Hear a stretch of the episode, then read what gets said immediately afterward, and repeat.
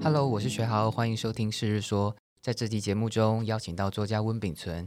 二零一五年，他开了一家名为“温咖啡”的咖啡店，结合语录和咖啡的形式。随后，在二零一七年、二零一八年推出两本著作。相隔五年，他即将出版第三本新书。在这期节目中，温秉存将和大家分享这几年发生在他自己身上的故事，带领你更认识温咖啡。让我们欢迎天桥下说书的男子，A.K.A. 温咖啡的主理人温炳存。阿炳你好，哎，观众好，各位听众朋友大家好。哎，首先想先问阿炳是，为什么要取名叫做天桥下说书的男子？好，因为当时我是每日一句温语录嘛，然后每天都要想这些东西，然后或者想一些故事。我那时候的店是在那个建国北路的桥下，然后有时候想不到，或者是在写一些文章的时候，我其实就会把电脑搬到呃门口有一个吸烟区的座位，然后我就一直对着上面发呆，然后我就觉得我每天在做这件事，我就很像在就是那个就是周星驰的电影里面，就是天桥下说书的男子这样。当时其实其实一开始有些语录其实不是我，我当时其实是会看到网络上一些呃比较正面啊，或者有有点趣有趣的句子，我会分享，就我会放在我的杯子上。虽然这是不对的啦，但现在想起来，但是那时候其实就是我会跟大家说，这不是我想要，只是想要分享这句话，或者然后写一些我关于这个语录的一些我的感受，或者我我发生过什么事，对，然后所以那时候就会其实文章会比较多。那也因为这样，其实出了两本书，原因是这样，就是语录加搭配上我的一些人生故事。那后来后来就是因为发现，其实大家都没在看故事，其实大家都只在语录而已。然后我就就是比较用力在写语录，而且要原创，然后就一直写到现在，但是内文就会比较少了。哎，请问一开始是先语录还是先温咖啡开始？其实同步开始，同步开始。几乎就是等于是我在装潢的时候想到这个 idea，然后就开始买了去买了一台机器，然后开始开店第一天就这样做的。那当初创办温咖啡的原因和过程是什么？我以前其实不是在这个所谓的咖啡业或者餐饮业，是在做电视媒体的。然后后来因为家人的希望，我我自己开店，然后我去学咖啡，然后在学的过程，其实就是你就注定要开一家店嘛，因为它是你的终极目标，就是你不可能一辈子给人家请或干嘛，所以当时去学咖啡的终极目标就是开店。那开店最后的最后，其实应该是在租下这个就是建国北路的那个店面确定以后，我才去想店名。然后，所以最后定案就是温咖啡。那呃，会用温咖啡这三个字，主要是因为我姓温嘛。然后其实就是有点纪念我爸爸，他是我算这辈子最尊敬的人。然后他在我开店两年前过世，然后我那时候是觉得很想要呃纪念他，然后就思考了很久，因为那时候有四五个店名在我手上，然后那时候在咖啡界主要的主流的店名都是英文，就是然后就很想取一个英文，然后最后其实呃确定叫温咖啡的时候，也是因为这样去坚持我的姓的温其实是日字的温，就是呃温是一个三点水，然后右上角是一个日嘛，然后像可能很多人都会写呃那个日的里面一杠是写人这样，然后那时候其实就蛮坚持这件事，所以就整个在脸书或者是我我个人 IG 怎么样都是用那个文，但是在 Google Google 上其实是比较没有差，就是它会显示最红的文跑出来，但是在一般的你在 Facebook 搜寻或者在 IG 的搜寻，其实就会有因为字的落差或者大家 take 的状态其实是不太一样的。所以从建国北路到现在这家店，为什么后来转到这家新的店？其实严格来说，算是就是心里本来也有想要换大间一点，因为那间就是四平，就是有点像就前身是槟榔摊，所以你可以想象它是有一个正方形小小的四品。然后本来就是因为想要换大一点，那呃，其实真真正让我确定要换点，就是当然是被国税局盯上。但是被国税局盯上，不是因为我不缴什么东西，是因为那个地地点其实是是二房东租给我，其实大房东根本不知道他租给我。对，其实是一个这样的故事，所以我根本拿不到所谓的那个呃，就是房东的证明或者地契证明，所以我不能去申请那个东西。那当然可能因为网络上越知名度越来越高，然后就国税局就找上我，但我生意没有很好了，所以后来补缴的东西都不该补缴了，然后我就干脆换大一点的地方，然后也可以申请，然后就搬家了。这样，刚刚阿炳有聊到说“温”这个字对你来说意义很大，但是其实爸爸一开我有读到资料，一开始好像爸爸是希望你卖饮料，对不对？对，家人呐，就是应该是主要是妈妈，爸爸都觉得无所谓，觉得我过得开心就好了，因为他的人的本质是这样，就是就算你长大回我们老家种西瓜，他都觉得是很快乐的事。那只是妈妈希望，就是他们两个都不希望我在电视圈工作了，因为电视圈本来就会比较操劳，或者是日夜颠倒这样，所以最后是希望我去学手摇。那只是在学要去学手摇的过程，我看到隔壁有一家咖啡店，制服比较好看，我就会觉得，哎，我好像去穿这样帅帅的比较好，这样就是随便的一个灵感，我就走去那家咖啡店，点了一杯，我根本就因为我不喝咖啡，点了一杯咖啡，然后正好当时那家店的高官也在，就跟我聊了天，然后就说，好啊，那你如果想要学饮料或咖啡。都可以，但是我们这边有缺人，你也可以试试看。咖啡是很有趣的，然后我就算是就是一头就栽进去了，这样就算是当天录取这样，算是严格来说，当然是还是有一些过程，因为他们毕竟是连锁店，他还要缴一些资料啊、体检啊或者什么。但是基本上在人的面试过程是当下就完成了，就是 OK，那你就跑完流程，你一个礼拜后或者三天后就可以过来了。最后决定要出来开一家咖啡店的原因，对，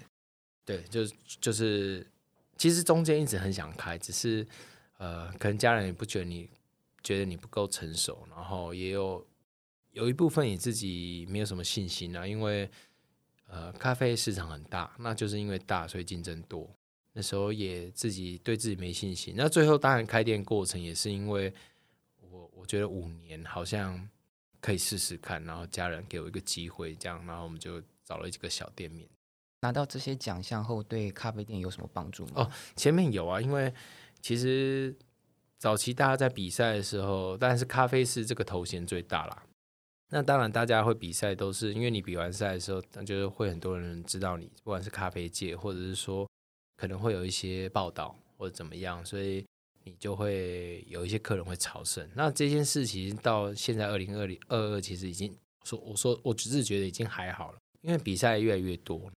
多是方向多，就可能咖啡师可能手冲拉花烘豆，而且有分所谓世界选拔跟一般人办的或者业余的都有，所以其实比赛越来越多，甚至有人拉花会直接跑去日本比那种直接 PK 的对决，那台湾有人拿到冠军，就是会头衔就会世界冠军。那当然，比赛越来越多，其实大家，呃，反反而是就可能你以前第三名都很多人去你的店里，现在每一年都出三四个冠军、六七个冠军，然后这样每一年这样洗，其实就大家已经最后都只会找一个最强的，就是最后头衔最大的，像咖啡师就可能现在会去去那个台湾的那个呃呃 Simple 咖啡的店，对，然后。烘豆就可能会去找赖玉泉的那边的店，这样，所以最后大家都会去找 top 的人，就不会就是说啊新科冠军不会，就比较不会这样。现在文化我自己觉得，那当年你只要比赛，只要有一些小成绩，其实都有人会去特地去你的店拜访。哎，所以现在每一个人走进温咖啡，他只要点牛奶系列的，你都会认真把他拉。坦白说不会认真拉花，但是会拉花。但是就不会追求很复杂或者怎么样的图形这样，对，因为其实这当时我们在拉花的时候，也很多人会觉得说，咖啡的本质就是好喝，奶泡好就好了，就是牛奶系列的。那其实拉花是没什么帮助味觉的部分，当然它会帮助心情啊，这是确实，毕竟视觉上的东西，所所有的食物都一样，就是你只要摆盘是很 OK，它一定会很加分。现在可能是因为因为语录的部分让大家来，但是我觉得说基本拉花还是会有，因为它已经也是一个习惯动作了，就是它不会多花你十秒二十秒，它就是一次就是一个图案这样。那当然，有些人可能会说，哎，我可不可以什么图这样？那我当然我会的图，或者是，哎，有练过的，我会特地做给他。但是他坦白说，现在是可有可无的东西了。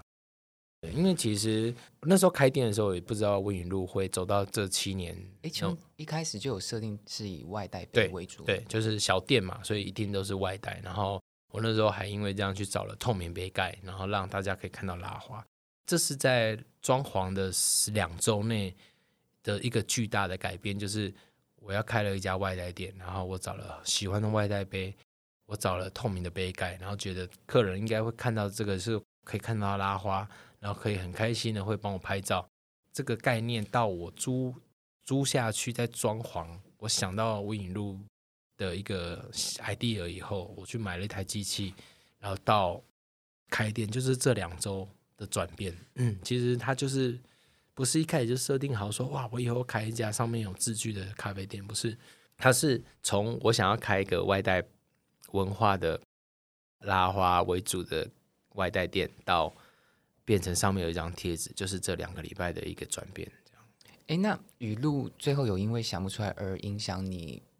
呃，开店不想要开店？有啊，其实，呃，当时其实压力比较大，因为虽然当时一开始会看看网络上的句子，但是尽尽可能还是都自己想。然后那时候给自己的状态就是，就是今天这句话，你开店就是进来的人只会拿到这句话。哦，一天一个，一天一句，所以你今天。哎，你今天就让两个情侣来，或者三四三四个来朝圣，其实我都是都会都会是那一句，就算那一句不好笑，也都是那一句。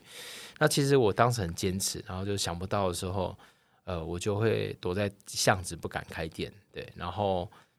呃，就给自己压力很大，然后到最后其实就慢慢慢慢的调整，就是像。我就开始存一些比较经典的语录，就是刚开店，如果我今天的句子还没想到，你可能来，我就会给你旧的这样。然后其实也还好这样，然后甚至就是，诶，因为是主要是因为来的人越来越多，那他可能会是三五个。或者是一对情侣，然后他看到同一句，那就算再怎么好笑，同一句他都觉得有点失落。然后我就想说，那我就把旧的一颗，一个是旧的，一个是新的，那这样拍照起来也有趣。所以最后其实就变成我说，我会把很多经典的语录，我就会变到我的复刻语录里面，然后存在档案里面。然后等于是到现在，其实你可能叫外送五十杯、一百杯，我都会不一样。对，然后或者是在挂耳包上，我都会是每每就是让。这件事尽尽可能丰富了，可是当时其实，在每天都还是到现在还是，其实每天还是会为了每日一句烦恼，因为不管怎样，我都要做发文跟创作的动作。其实有时候客人进来，他就是三个人，然后他点完以后，我大概知道某一个人喝什么，某一个人喝什么，我会在很短时间看到他的外表，看他的个性或者他的年纪，去分配我要给他什么语录。像我今天就被分配拿到 新房，跟蛤蜊一样熟了才会打开这样。其实你本来不是这句啊，你本来是我本来给你的是不想跟讨厌的人共存，只想跟喜欢的人温存。因为其实温咖啡有写很多系列，那当然呃有一些系列就比较偏黄黄的，或或者当然还是要以墨为为主，不能太脏。对，它毕竟它是在咖啡上，对，然后所以。我这些东西其实对我来说，男生就很好用，因为其实这个男女都可以看到，都会觉得有趣了。那最后是因为你后面两个客人而让我改变了方向，我就把那杯给他们有一个男生，因为他们那个男生看起来就是就是看到会觉得太好笑了，我要泼对，然后我就瞬间把他本来你这杯新房跟格力一样手来打开这句话给你，这样。可是你这句话其实对我来说是很通用，是男女。男女老老少都可以，对，因为有时有些语录是坦白说年纪大他可能看不懂，他觉得怎么会有这种句子，怎么对？但有些年轻人一看到他就可以马上进心里。那有一些比较普通的句子，反而呃老人家就是年纪大了看会觉得很有趣，哇，很好笑这样。然后可能年轻人会觉得无聊，因为再有梗一点，再再讨厌一点的，再厌世一点的，对，所以其实。真的每一个人状况不一样。哎，谈到这个杯子上的语录，哎，可以，客人会走进店里面要求你说我想要哪一天的语录，或者是可以克制化吗？会，都会这样，就看我心情，真的是看我心情。因为，嗯，如果我要帮每一个客人都要指定语录，或者是克制语录，或者你要挑哪一天的，我根本不用工作了，我根本不用卖咖啡了。我再加上是外带，要不然要不然一杯卖你五百，不是不可能这样嘛？因为我觉得它是一个很自然的事情，这样。那当然还有那种不熟的朋友或者朋友。过来要求我都会看状况，就是就是他为了要把妹，但很不熟的朋友说你可不可以打这个？我说我为什么要打这个？啊 就是我我我做温语录不是要满足你的需求，对我是是希望它是我的创意，它是我的我的就是可能是我的人设，我的我的我的怎么样？就是我不是要那或者是说有客人说可不可以打什么？说是生日快乐，我说生日快乐，你随便去买一杯咖啡，自己用手写就好了。就是这件事不用发生在温咖啡身上，对。但你说我还是会遇到很多，他跟我讲原因，我是 OK 的。我说他说他女朋友怎么样，很喜欢我，然后他跟他吵架，然后他想给给一个惊喜，道歉怎么样？后写内容也很平凡，什么宝贝，嗯，对不起。最最近辛苦了，然后什么 fighting，然后我们我们我们还是会这样，OK 啊，请你啊，对，就是这种东西，我觉得对我来说，人生要做有一些有意义的事情，不是符合你的欲望而已，对。而且通常你会直接请，不会打折，对不对？不，不会，不会，我也不会加价啦。就是哦，你是说请客这件事，就对，因为有些客人会建议，就是我常买可不可以，或者你们有什么几点卡就没有。对，你要就是问咖啡，其实很大家都应该都就是有来过就知道，就是你只要你只有两种可能，付钱跟不付钱。但不付钱一定是有原因，就我好很好的朋友，或者是帮助过我的，或者是怎么样。然后要不然就是付钱，要不然就是不付钱这样。那当然我遇过一个熟客，他说啊，那怎么我常买妈妈，我就说啊，就九就是那时候是八十，然后我就说啊就没有，他说我今天生日哎。来，我请你来，来来，而且谢谢谢谢谢，你不要每天都生日啊。对，就是我我就不会觉得，呃，就是我打打完折我会亏到什么，我也不会觉得我请你或者原价我会多赚到什么，都不会。就是觉得这个这个东西就是你跟那个客人只知道就好的东西了，对，他不会。呃，不会套用在每一个人身上，不是每一个人生日过来跟我讲，你都会有那个。对我，我不是生态老公公。对，二零一五年你开了温咖啡，然后到现在已经七年了。是，然后这段期间你挺过了疫情这段时间，对你可不可以跟分享一下这段过程？好，其实疫情真的，呃，我真的觉得熬过的店都是真的要鼓鼓掌，就是。因为疫情在，其实其实是全世界的事情。然后在台湾算是爆发过两次，一次是三级警戒，一次是大家都确诊了，对，大爆发。然后这两次的感觉不太一样，对。那当然，疫情我相信每一个人都有他自己的感触了。然后在我自己觉得，餐饮业或者开店的人，或者咖啡业，就是。它是一个真的是很辛苦的事情，然后我们也看过很多店收了，甚至疫情三起警戒第二天，我就有朋友店直接老板说：“我不要开了，太恐怖了，这不知道会多久。”对，然后嗯，我当然我自己店那两年，这这这那个这两年的这两次都有遇到很大的影响。严格来说，店面是亏钱的，而且是不是就一个月，它是三四个月的一个一个。等于是一季的状态了，对，然后甚至呃，生意回来的时候都没有到原本的水准。严格来说，只有最近就是后疫情时代的现在，才真的回到以前的水准。那这两次，其实我很非常感谢，就是温咖啡的粉丝，就是客人，他们在看我 PO，就是就是大家就就问咖啡啊，然后挂耳包，其实。其实真的都跑得不错，就是跑到很夸张，等于是我根本店面不用开了，因为其实也没客人。当时其实都是靠每天都要包括耳包，然后客人就一直订这样。然后其实现在回想起来是很感谢啦，要不然我也算是会被这个疫情就是卡卡包那种人，就是被被被吼起来那。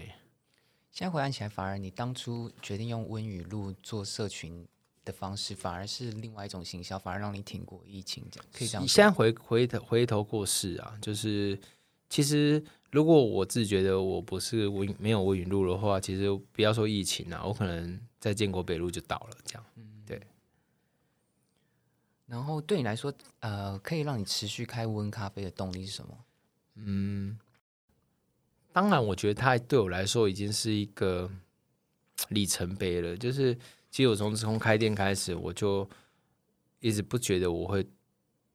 会，因为在台湾开咖啡店两三年算其实很久了，所以虽然我还是不希望自己的店倒掉，可是那时候就觉得我可以，这无影路到底可以撑。这个事情坚持多久，已经是一个就是自己也很害怕的事情。然后，如果你现在让我在当年想起来说，哎，你至少会写七年多，我不相信这样。然后，但回想起来，我确实写七年多。那他每一年当然中间会有低潮嘛，写不好或干嘛。可是其实每当你写的好的时候，反应很好的时候，或者分享到，然后或者上了新闻，或者上了某些电视台。或者有一些名人会过来特别买的时候，或者到现在，虽然大家不知道我，可能很多人不知道我的我是谁，在路上，可是可能有一些聚会朋友介绍的时候，都会有人说他知道的时候，其实它是一种就是很开心的事情。说真的，就是哇，你就是那个，或干嘛，或者哇，那个怎么样，我都觉得是一种。鼓励这样，然后也是让我前进的动力这样，然后当然就是这几年开始会有一些大的企业或者大公司跟我做合作，所谓的业配。那当然说真的，业配我我在网红，就是如果是网红界，其实我的业配是很少钱的，佛心价对，也不是佛心价，因为其实我不是我不是真正的网红，所以呃，我也不应该去开一个网红的价钱啊，但是。就是在温咖啡的粉丝的人数，我去询问以后，大概知道一个价位以后，我就定案了嘛。那当然，好像厂商也觉就是找我了，因为都是其实运气很好，都是大厂商啦，所以他们可能不觉得这个钱是什么。可是对我来说，呃，叶配这个钱，他可能要让我卖快一个月或者两个月的咖啡，我才会得到的东西的赚到的东西。所以其实我会觉得。就走下来会很感激啊，或者我我我举例就是，我有个合作个一些小案子，他他未必是业配的钱，但是他可能一句话就是一万块这样，然后我店员就店员就跟我说，老板你一句话就一万，好赚了。呃，我我其实也是跟他这样想，可是他怎么他怎么知道价码的？我有没有这个这这个是小小 case，所以我有跟他讲说，哎，这个这个这句话是一万这样，然后跟张。可能那个那个人那个厂商用了三句这样，然后就三万块这样。当然叶配是更高的，我只是说他是不抛文的状态，他只是想要使用我的句子，嗯，对。然后他就说了一句话，一万块好赚哦。呃，我是实际上我想讲是真的好赚，可是呃，这是我写了七年我才有的成果，不是说就像你现在找方文山写词，他可能我举例啊，就是。他可能一首歌是十万，可是哎，你才几个字，一一个歌词你才不到一百字，这种十万，不是因为他写了几个字，是因为那是方文山写的。所以我意思是说，呃，但我不是说我很厉害，我只是说这个价码、这个价钱、这个这些成果，是因为我熬了七年，然后而得到的东西。这样，然后当然，嗯。某某部分会很开心，这样，然后某部分当然会觉得说，就是这其实很辛苦了。这就是这七年不是大家想到的是，很像每天就可以生出来，很简单呐。其实我记得我在做咖啡的七年，我有遇过，呃，有一些朋友或者是网络上不不熟的人，甚至连友，就他跟我一样做一样的事情，就是。他写在他的个人脸书一句话或者一段话，他就开始每天这样，那他的贩卖方式，他没有要贩卖，他没有贩卖，他我觉得他只是想要挑战这件事情。或，但他我是我我是我是说真的，他不不我不是说他在跟我宣战，我是说我曾经有看过三五个人也在每天在脸书上写一些话，这样对。可是那些话到底是不是原创，其实是个问号，或者是说真的，这些东西我也写过了，对。可是你有办法一直创新跟一直坚持？我看过最久了，大概一个月就没了。嗯，对，就是。你自己去想说，就很多人或者或者说你最近不好笑或者干嘛，我我就说没关系，你只要真的，你只要体验我的人生，你只要每天写一句话，没你发在你的脸书或者你写在本子上就好。好，那他可以参三天很好笑，第四天很好笑，第五天、第六天他不敢想，因为他只要没有比前面好笑，你就写不出来。这就是我每天面对的人生，就是。你要跟每天比，你要跟这个月比，你要跟今年你有没有写出真的很厉害的句子？它是一个长期抗战。重点是这些句子你已经写过的东西，你又不能再写。对，所以他其实很痛苦。我的痛苦大概大概只有我的店员知道，因为他他可能很了解我，然后他跟了我五年这样，他也是从别的咖啡店知道我，然后觉得。这家店很酷，然后到他来工作，他觉得他当时跟我说，他觉得他来了来到一家神店，怎么会有一家神店会录用他？神店，对他他是这样讲啊，他的他的动态发文也有曾经写过说，竟然来到一家神店工作这样，那当然。他也是看我，就是因为我现在等于是他在工作，我会先把明天语录传给他，或者当天语录传给他，他要打出来拍照传给我，我再去做发文的动作。其实他已经看了五年，他也是看了我起起落落，然后很躁郁，很很讨呃，会会发脾气，或者写出很难笑，或者就是更经典的句子的时候，他就是一路看我这样，就是他应该是最了解我。我我为这件事到底不是用多少心，是有多少烦恼在里面。刚刚提到那个阿炳持呃，让你可以持续开店的动力。我们刚刚私底下聊，其实还有店内两个人让你想要持续开店，对不对？店内两个人就是建国北路有两个人，两个客人啊。哦，对对对，因为呃，应该是说我我刚开店大概呃。大概快一年的时候，正好有一群客人，他们其实是算是朋友的歌迷，就是我那时候有几个朋友是乐玩乐团，比较就有点知名度，他们的歌迷，然后他就他就就强变乐团，然后他们就那时候就办了一个来我店里踏点的活动，这样，然后就里面有几个人就还蛮喜欢我，到现在其实就很常来，但是里面其实唯一有两个人是每天来这样，然后都会。来喝两杯，他们下班就会过来。当然，到现在因为可能有疫情，有一些状态就是不不是就是有事，他们可能就会特地传讯说今天不会来这样。但是基本上对我来说，他们是每天来的客人这样。那每日每日一句的，我曾经有觉得就是最坚持，其实就是因为他们每天都要拿，然后每天都把贴纸撕掉贴在他们的本子上。那这就是。等于是他们比我还坚持做这件事，所以让我更坚持做这件事。对，到要不然其实我我也可以不要美丽我。我现在发一个三年前的某一天，没有人会知道。好，那这次这次因为我要出之前出过两本书，这次我要出书的时候，我就要准备所有的语录，因为我都打成 Excel。我就是在开始因为在开始校稿的时候，我我是要生出一千句语录。我就开始删删减减的时候，我就发现，其实我曾经有两次打过一模一样的事情，可是我不知道。然后在你的潜意识，潜意对他，而且我完全不知道。而且重点是，像我可能觉得那句就是可能今年写的某一句话，就是有一句是我今年写的某句话，然后其实我发现我四年前写过了，可是我四年前没有把它放在我的经典语录里面。但四年后，我会把它放在经典语录，就很妙的状态。但是就是会有两句还三句，曾经我跟打一模一样的，对。然后我自己也会觉得就鸡皮疙瘩，对。然后就就就一个蛮有趣的故事啦。刚刚聊到那个温咖啡的持续开店的动力，哎，想问阿炳，嗯，对未来有新的计划或者期待吗？譬如说我要拓点。好，其实我从第一年开始就有有人也想要加盟，然后第二年每一年都有，然后开始会有一些朋友，就是可能以前认识的朋友或者以前同学，但坦白说我都拒绝了。那拒绝最大原因是因为其实本质上我一开始就希望乌咖啡是 Only One 的店，它是一个独特的店，它不要变连锁。当然变连锁可能会很赚钱，可是我也不知道以后会不会变连锁，因为这件事对我来说是随时可以做了的事。然后那时候也很怕变连锁的时候，大家要跟我一样每日一句会如何？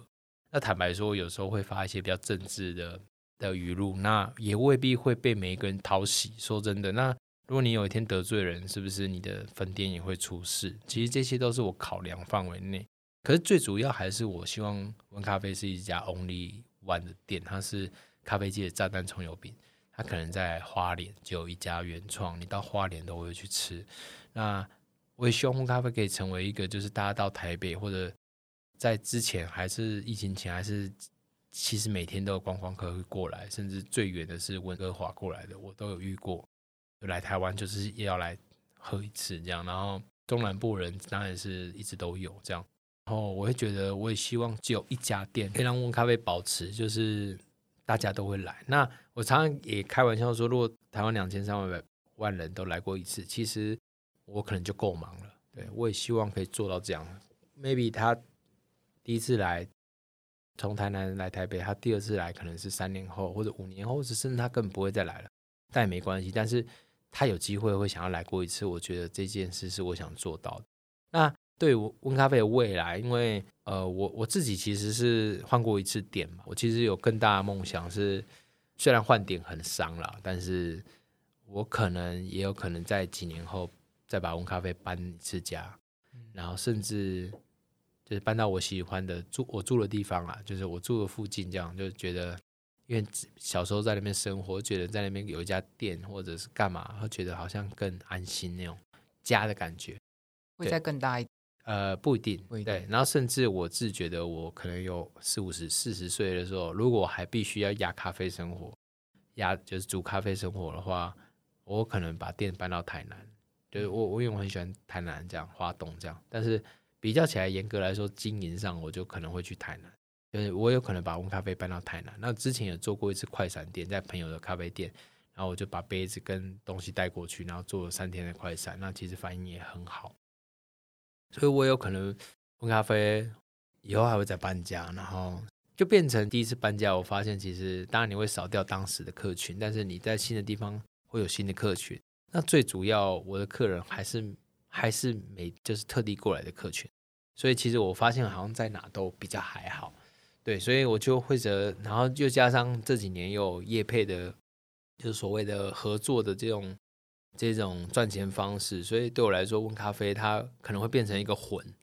对，甚至甚至如果没有员工的话，我也我也敢把温咖啡直接设在家里，用用 Uber 就好了。就是不是因为我 Uber 单很多，不是，是因为就是我觉得我可以靠网络生活的话，其实我也敢把温咖啡直接放在家里这样，然后你要你要喝到就只能叫外送，或者直接打给我，我帮你送，或者你就是叫挂耳包，或者就是。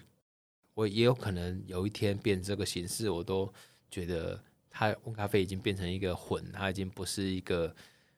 一定是一家店或者怎么样了。所以它的未来的可能性对我来说有很多种，这样这也有可能我有一天就加盟出去，我就加盟金拿一拿，我就想要去做更多想做的事，因为你不知道你人生会遇到什么，对，或者是。其实从我爸爸开始，我自己也遇过很多像朋友离开，或者是一些觉得人生很特别的人离开，这样。然后我会觉得，就人生有很多事是你无法预料的，说不定几年后我也有有可能就是无法再经营。我说我不知道，就是嗯，就我就不用去想太多，就是它到底会变以后变连锁店，还是它会变永远一家店，还是它会搬到哪里去，还是它会收掉。还是它会变成一个网络经营者，我不知道，就是都有可能。最后一题想问阿炳是：如果可以让你再重新来一次，还会选择开咖啡店吗？原因为何？其实会耶，当然我我想做的事情很多，就是到底什么是从头选择？如果你要我回到国中，我当然会觉得或者回到高中，我当然觉得我我想要做，我想要做更多我想现在想做的事情。但是如果你你只是回到说，我去学咖啡以后，我还会再开咖啡店，我当然觉得会啊，因为其实咖啡真的还蛮有趣的。当然常常跟人家讲说，我下辈子不要做咖啡，是因为做咖啡很辛苦，就是就刚刚讲，它市场很大，市场很乱，然后竞争者很多。坦白说，不是你咖啡好喝，或者是说你怎么样，你就可以生存下去的事情。它是一个一个永远像橡皮筋拉着一样。它就是那么紧绷的一个工作，因为大家可能想很美好或者怎么样，可是因为房租压力或者干嘛干嘛人事等等等，其实你可能努力了一个月，他只让你赚两万块，一般的咖啡店或小店，那这样一年下来，你的那个橡皮筋会疲乏，就是你再怎么用力，你它是赚不了大钱但是在本质上，如果你说再给我选择，从我从学咖啡开始。我当然还是会开一家咖啡店，这样。那尤其是温咖啡，我如果再给我一次选择，我会再试着想七年语录，从七年前开始。从在电视圈工作、开咖啡店、出书，一路走来，阿炳始终走在属于自己的道路上。他活得很开心，也活得脚踏实地。对他来说，做自己喜欢做的事，才是人活着最有意义的事。也始终坚信。当你做对的事情，全世界就会帮你。非常谢谢阿炳，在下集节目中，他将与我们分享他的原创语录背后创作的故事，以及他即将推出的新书。谢谢阿炳，谢谢，也谢谢听到最后的你。我是雪豪，我们下期见。